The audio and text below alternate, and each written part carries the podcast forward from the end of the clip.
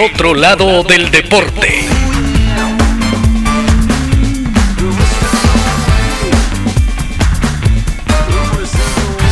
Hoy presentamos ¿De dónde había salido René? Tiene ventaja, pues tiene un físico más eh, grande que el común denominador de las mujeres que juegan tenis. En el tenis femenino hay jugadoras tales como Betty Stowe, eh, Terry Holiday, etcétera, que son incluso altas como ellas humanas y muy fuertes. Eh, no hace mucha diferencia el, el físico, sino eh, lo que hace un buen jugador. Hacia 1980, René Richards estaba en el ocaso de su carrera. Respondía con aplomo a un reportero durante un torneo femenino en Argentina. Una vida llena de polémicas moldearon su carácter. Nació el 19 de agosto de 1934 en Nueva York, bajo el nombre de Richard Raskin. En la Universidad de Yale, alternó sus estudios de oftalmología con el tenis y fue capitán del equipo masculino. La potencia de su brazo izquierdo prometía una carrera con cientos de match points. Richard Raskin participó cinco veces en el US Open y alcanzó la segunda ronda en dos ocasiones. En 1960 quedó eliminado en la primera fase y se alejó de las canchas.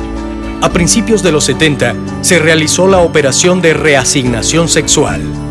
Fue cuando comenzó a llamarse René Richards, pero su estatura de 1,88 metros y su contundente zurda seguían siendo las mismas.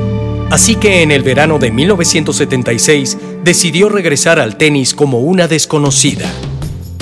Triunfó en campeonatos locales de California, mientras que todos se preguntaban de dónde había salido René. De esta manera, es invitada a participar en el US Open, pero un periodista reparó en que su estatura, sus movimientos y su brazo izquierdo eran prácticamente los mismos que le había visto años atrás a aquel ya olvidado jugador promedio llamado Richard Raskin. La antigua identidad de René era develada al público. Periodistas, jugadoras y aficionados unieron fuerzas para llevar el caso a tribunales, alegando que René tenía ventaja sobre el resto de las contrincantes por ser un hombre.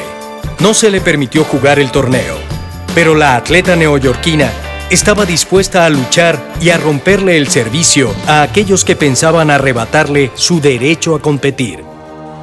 En 1977, la Corte Suprema de Justicia falló a su favor y jugó el US Open de ese año y en cuatro oportunidades más.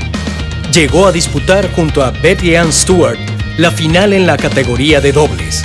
La pareja perdió ante la dupla conformada por Betty Stubb y la legendaria Martina Navratilova.